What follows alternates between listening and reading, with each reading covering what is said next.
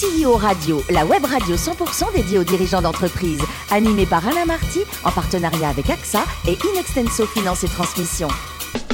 Bonjour à toutes et à tous, bienvenue à bord de CEO Radio. Vous êtes plus de 38 000 dirigeants d'entreprise abonnés à nos podcasts. On vous remercie d'être toujours plus nombreux à nous écouter. Chaque semaine, vous pouvez bien sûr réagir sur les réseaux sociaux, notre compte Twitter, CEO Radio, Thierry Dubas, TV à mes côtés pour co-animer cette émission. Yann Jaffozou, directeur de la gestion privée directe d'AXA France et Marc Sabaté, associé et directeur général d'Inexenso Finance et Transmission. Bonjour à tous les deux. Bonjour Alain. Bonjour Alain. Bonjour également à Vincent Redrado. Bonjour Vincent. Bonjour. Vous êtes le, le patron de Digital Native Group. Vous êtes né en 1988 dans l'un des plus beaux pays du monde, le pays du cassoulet, à Castelnaudary. Et vous êtes diplômé de Toulouse Business School. Un mot sur votre premier job, c'était chez Coca-Cola. Vous n'avez pas honte de bosser chez Coca-Cola Mais c'est ce qu'on m'a dit justement en entretien d'école. Et, euh, et franchement, à cette époque-là, je trouvais ce métier absolument extraordinaire. Il faut quand même rappeler que c'était un stage de commercial sur la côte basque durant l'été. Donc franchement, c'était cool. Ben, Ça marchait bien. Alors après, c'est grâce à Price Minister que vous allez créer votre boîte. Racontez-nous. Ouais, tout à fait. En fait, euh, après ce premier stage de commercial chez Coca-Cola, euh, très gentiment, il me propose de passer au siège à Paris. Et là, euh, mon cassoulet me manquait énormément. Ça s'est très mal passé. Euh, du coup, en fait, j'ai démissionné pour rejoindre Price Minister et j'ai eu la chance de travailler avec Pierre Kosciusko-Morizet et Ouais. Mathieu sur le lancement Avant la de, vente, quoi. de plein de nouveaux business, justement deux ans avant la vente. J'ai adoré ça. J'ai découvert l'entrepreneuriat, j'ai découvert l'e-commerce et du coup, je ne l'ai plus jamais quitté. Et alors, c'est quoi cette première boîte, là, The Top Media Group Ben, en fait, cette boîte, c'était une marketplace. En fait, c'était un projet que j'avais proposé à Press Minister. Ils venaient de se faire acheter, ils l'ont refusé. Et du coup, je leur ai dit, ben, c'est cool, mais je vais quand même le faire. Et, euh, et en fait, c'était une marketplace qui vendait des marques digitales. Donc, en fait, on a qu'on appelle aujourd'hui DNVB. On va peut-être y revenir. Et effectivement, ben, c'est ce qu'on a fait. C'est ce qu'on a fait pendant un peu plus de 5 ans. Et que vous l'avez revendu la boîte Qu'est-ce qu'elle est On l'a devenue revendu en 2017. Combien on vous l'a l'avez re- combien vous l'avez vendu Ah bon, on l'a revendu à la casse parce qu'on n'était pas À rentable. la casse? Ouais, on n'était pas rentable. Euh, donc en fait, on l'a revendu euh, de manière difficile. Donc c'est plus, euh, on va dire, euh, soit un Vous échec. êtes soit un débarrassé. apprentissage. Ouais, ouais, bon, on ça dépend des comment on le choses. hein. voit. Euh, mais effectivement, on l'a revendu, euh, on l'a revendu à la casse en fin 2016. Vincent, alors racontez-nous un peu Digital Native Group. Le nom est sympa. Qu'est-ce que vous faites? En fait, on a un cabinet de conseil en stratégie et digital spécialisé dans la transformation des modes de consommation. Ça veut dire quoi? Ça veut dire qu'en fait, on est convaincu qu'aujourd'hui, la nouvelle génération de consommateurs attend la nouvelle génération de marques. Et aujourd'hui, ben, pour y répondre, il faut avoir des nouveaux usages, il faut avoir des nouvelles façons de faire, et il faut aussi notamment s'inspirer de ces, ce qu'on appelle ces marques DNVB, donc ces Digital Native Vertical Brand, ces marques qui sont comme Cézanne, Teddy Bear, le Si français, en fait des marques qui savent parler à cette nouvelle génération en utilisant euh, ces codes-là. Et donc nous, notre métier, c'est de les comprendre, de connaître ces clés de succès et de les diffuser après euh, au grand groupe. Donc vous vendez du conseil, c'est ça? Principalement du conseil. ouais, Et aujourd'hui, ça marche? Il y a combien de, de collaborateurs et- Aujourd'hui, en moins de 3 ans, on est 25 collaborateurs, Ah, C'est pas mal ça. euh, 100% indépendants, autofinancés. Vous arrivez à les trouver là parce que des jeunes talents sympas, motivés, fidèles et pas trop chers, c'est impossible dans vos métiers, non? Alors pas trop cher, ça c'est sûr que non, mais en tout Ouais. cas c'est la guerre. C'est la guerre des talents aujourd'hui pour, euh, pour deux raisons particulières. Bien évidemment, déjà parce que le Covid a accéléré la digitalisation d'énormément d'entreprises, ça nous a servi, mais en même temps du coup, ben, il n'y a pas de gens ou peu de gens qui sont formés, que ce soit en école d'ingénieur ou de commerce, sur les métiers du digital, donc tout le monde se les arrache. Et puis aussi, d'un autre côté, euh, ben, les collaborateurs, c'est l'offre et la demande, donc euh, sont Ouais. beaucoup plus exigeants, euh, demandent plus de choses, euh, des, des sujets passionnants sur lesquels ils veulent travailler au quotidien. Donc il y a un sujet de recrutement, mais il y a aussi un sujet de fidélisation. Vous êtes basé où à Castelnaudary Malheureusement, non, on est basé à Paris. Ah. Depuis plus de 10 ans, je suis parisien. euh, et je rentre régulièrement soit au Pays Basque, euh, Ouais, soit au Au pays tout court, quoi. Au pays tout court. Euh, Yann, bon, nous on est un peu vieux pour discuter avec Vincent, mais on va essayer quand même. hein. On va essayer, on va On essayer. n'est pas dans la cible. hein, mais, euh, Ouais. Dans votre pitch, euh, euh, vous faites beaucoup référence aux outils, aux stratégies des marques, euh, je cite, les plus performantes. Ouais. Donc, quelles sont ces marques? Enfin, vous en avez cité trois tout à l'heure, mais euh, et comment euh, s'assurer qu'elles euh, qu'elles restent performantes en fait et que face à la concurrence, que vous êtes toujours sur euh, finalement celles qui ont le les, les, meilleurs vecteurs. Mais c'est une très bonne question. Et effectivement, ces marques, là où elles vont en tout cas euh, suivre les tendances, c'est que par essence, en fait, elles sont extrêmement agiles. C'est des marques qui sont créées par des digital natives pour des digital natives. Et donc, en fait, dès qu'il y a un nouvel outil qui sort, Ils elles vont l'utiliser. Je vous donner un exemple. Aujourd'hui, euh, la plupart de ces marques-là euh, vont euh, continuer à utiliser l'influence, mais de, de manière très très modérée. Alors qu'aujourd'hui, la plupart des grands groupes avec lesquels on travaille découvrent l'influence et commencent à l'utiliser massivement. TikTok, c'est utilisé depuis 3-4 ans par ces marques. Et aujourd'hui, on commence à peine à en entendre parler. Donc en fait, elles sont tout le temps en avance de phase. Parce qu'en fait, leurs clients sont aussi en avance de phase. Et l'une des, grosses, des grosses différences de ces marques-là, la grande majorité de leur chiffre d'affaires est en direct, c'est-à-dire qu'elles connaissent leurs clients. Mm. Elles ont la data de leurs clients, donc en fait elles savent en avance effectivement ce qui leur plaît, ce qu'il faudrait, euh, ce il faudrait travailler. Elles s'adaptent immédiatement. Tout à fait. Vous avez un réseau de boutiques physiques aussi avec euh, Market? Tout à fait, en fait, oui, tout à fait. Et euh, est-ce qu'aujourd'hui, pour vous, c'est vraiment impératif, justement, pour une DNVB, à un moment, d'avoir euh, une, une- une boutique en physique pour euh, justement mieux faire connaître la marque? Aujourd'hui, c'est impératif. On le voit, toutes les marques qui ont une grosse croissance, c'est des marques qui vont être omnicanal. C'est des marques qui vont être en capacité d'être extrêmement fortes en e-commerce, mais qui vont aussi pouvoir se développer en physique, soit par des boutiques en propre, soit par un réseau de, de retailers indépendants. Et effectivement, aujourd'hui, les seuls qui performent fortement en France, mais aussi à l'étranger, c'est celles qui vont avoir cette capacité de se développer en physique. Il faut quand même pas oublier que le Covid a très fortement accéléré euh, la Mm. part de l'e-commerce, mais la part, la part du physique reste toujours largement majoritaire à plus de 80%. Donc le business, en grande majorité, il reste quand même physique. Et tant mieux, notamment pour nos boutiques de centre-ville, mon cher Marc. Oui, juste en, en rebond sur ce que évoquait Yann, euh, est-ce qu'on peut considérer que ces DNVB, ces Digital Native Brand, ont été euh, portés par l'explosion des réseaux sociaux? Et sans les réseaux sociaux, sociaux pardon, est-ce qu'il y aurait ces, ces marques? Aujourd'hui, elle n'existerait pas. Clairement, mais c'est la même chose aujourd'hui que, que je vous disais tout à l'heure sur l'utilisation de ces nouveaux codes ou de ces nouveaux usages. Toutes ces marques-là, au tout départ, se sont créées exclusivement sur ces réseaux sociaux. Ce qui pose aussi un problème aujourd'hui, c'est qu'elles sont à 85% dépendantes en fait dans leur trafic de ces réseaux sociaux. Eh oui. Donc avec les coûts d'acquisition qui augmentent, ben, elles ont une dépendance très forte, elles doivent revoir leur modèle, d'où l'omnicanalité notamment. Et donc, est-ce qu'on peut considérer que, en traitant ces réseaux sociaux, on pourrait imaginer avoir une approche à peu près similaire en B2B Tout à fait.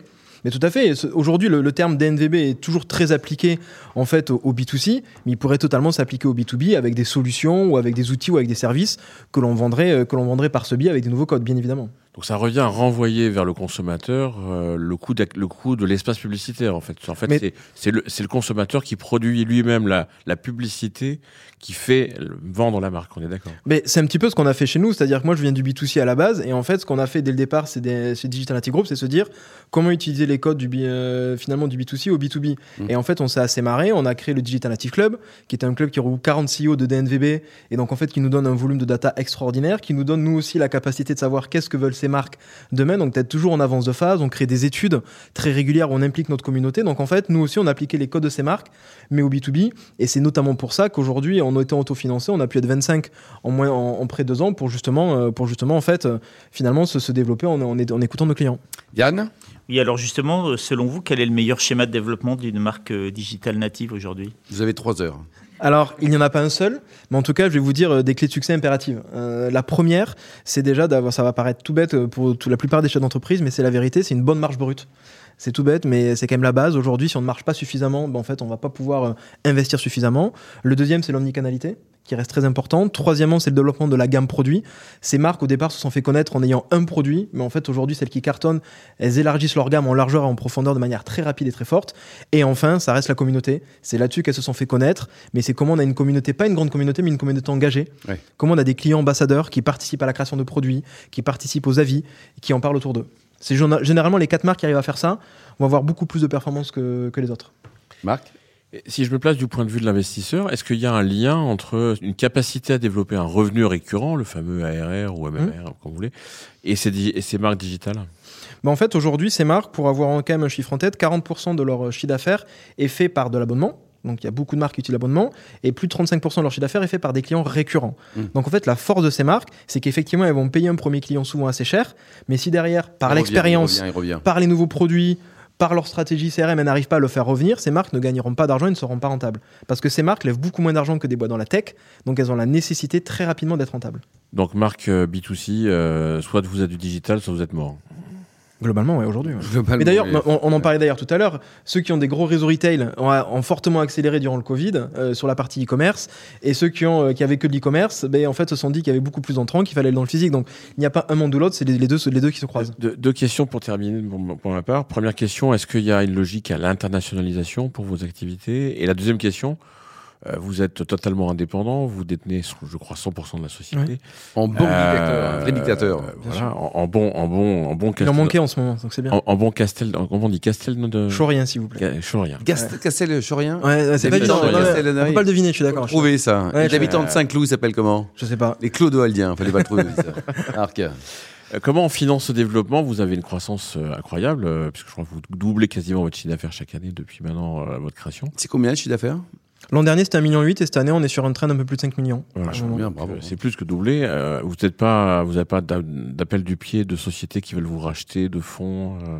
Mais en fait, non, pas tous les jours, mais, mais, mais en tout cas, on est. euh, À 500 millions, vous vendez, non? 500 millions? 500 millions, on n'y arrivera pas, je pense. Euh, mais, mais une fois de plus, on a déjà une logique. Euh, quand je me suis lancé sur ma, ma première boîte, c'était il fallait faire un gros exit très vite, mais il a tellement été rapide quand je me suis planté. Là, l'idée, c'est de dire c'est un projet à long terme et ce projet à long terme, il doit s'autofinancer. L'avantage, c'est d'avoir cette vision, effectivement, aujourd'hui, on est beaucoup plus en avance sur notre plan que ce qu'on pensait, parce qu'en fait, à date de mars, on a déjà réalisé euh, le chiffre d'affaires qu'on avait fait l'an dernier. Donc, effectivement, ça se passe très bien. Mais pour rejoindre la problématique des talents que vous dites tout à l'heure, en fait, la difficulté, c'est de recruter des talents, de savoir les former, de savoir les garder et c'est presque ça qui a de la valeur aujourd'hui, notamment en cabinet de conseil en stratégie. C'est qu'aujourd'hui, nous, on n'a pas forcément le réseau de tous les grands comptes, mais les grands comptes ont, be- ont nos besoins. Et donc, en fait, effectivement, il peut y avoir des intérêts. Donc la prochaine étape, c'est l'ouverture du capital à vos valeurs. Non, c'est l'ouverture du capital aux collaborateurs. Oui, valeurs. D'abord, Ouais, voiture. D'abord, collaborateurs, tout à fait. Et quel regard vous portez, Vincent, sur l'écosystème des startups en France? On est, on est dynamique, on est bien, on trouve des sous pour se développer, ou alors c'est encore compliqué? Mais en fait, c'est, je trouve qu'il y, a, qu'il y a un éclatement qui est assez intéressant. Tout le monde dit qu'il y a beaucoup d'argent. Euh, effectivement, il y a beaucoup d'argent, mais on voit euh, beaucoup d'argent aller tout le temps aux mêmes endroits euh, et pas forcément distribué de la même manière. On en parle, mais euh, la réindustrialisation, euh, comment on fait euh, des marques et des produits français.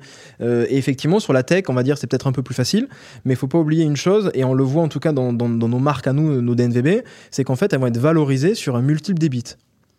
Et donc du coup, c'est tout bête, mais en fait, il faut en faire de l'ébit. Et Voilà. On n'est pas valorisé sur des boîtes qui peuvent un jour faire un milliard. Et donc pour ça, il faut un vrai modèle économique. Euh, il faut pas juste des slides. Et donc effectivement, ben, ça prend plus de temps de produire des produits, de générer du BFR, de pouvoir après le revendre.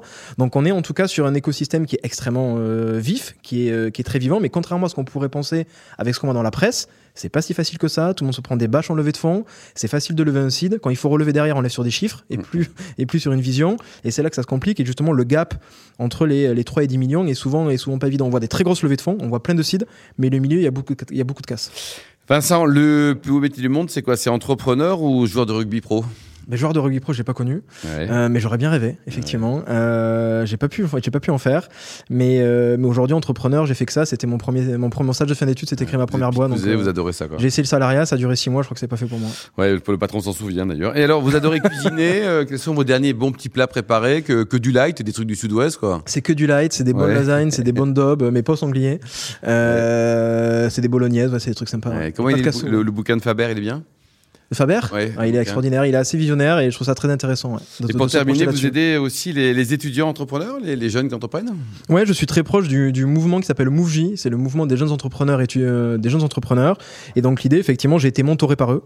Euh, au tout début de ma première boîte et là ben, je rends l'appareil en étant aussi en étant mentor et euh, je trouve que c'est assez important de, partager ses expériences mais aussi ses échecs parce qu'une fois plus dans la presse on parle tout le temps des gens qui lèvent et des gens qui réussissent mais il y a plein d'échecs et ces échecs ça peut être des magnifiques apprentissages pour soi mais aussi pour les autres donc il faut en partager un maximum Très beau témoignage, vous êtes une belle personne, mon cher Vincent. Merci également à vous, Marc et Yann. Fin de ce numéro de CEO Radio. Retrouvez toute notre actualité sur nos comptes Twitter et LinkedIn. On se donne rendez-vous mardi prochain, ça sera 14h précise, avec un nouvel invité. L'invité de la semaine de CEO Radio, une production B2B Radio.tv en partenariat avec AXA et Inextenso Finance et Transmission.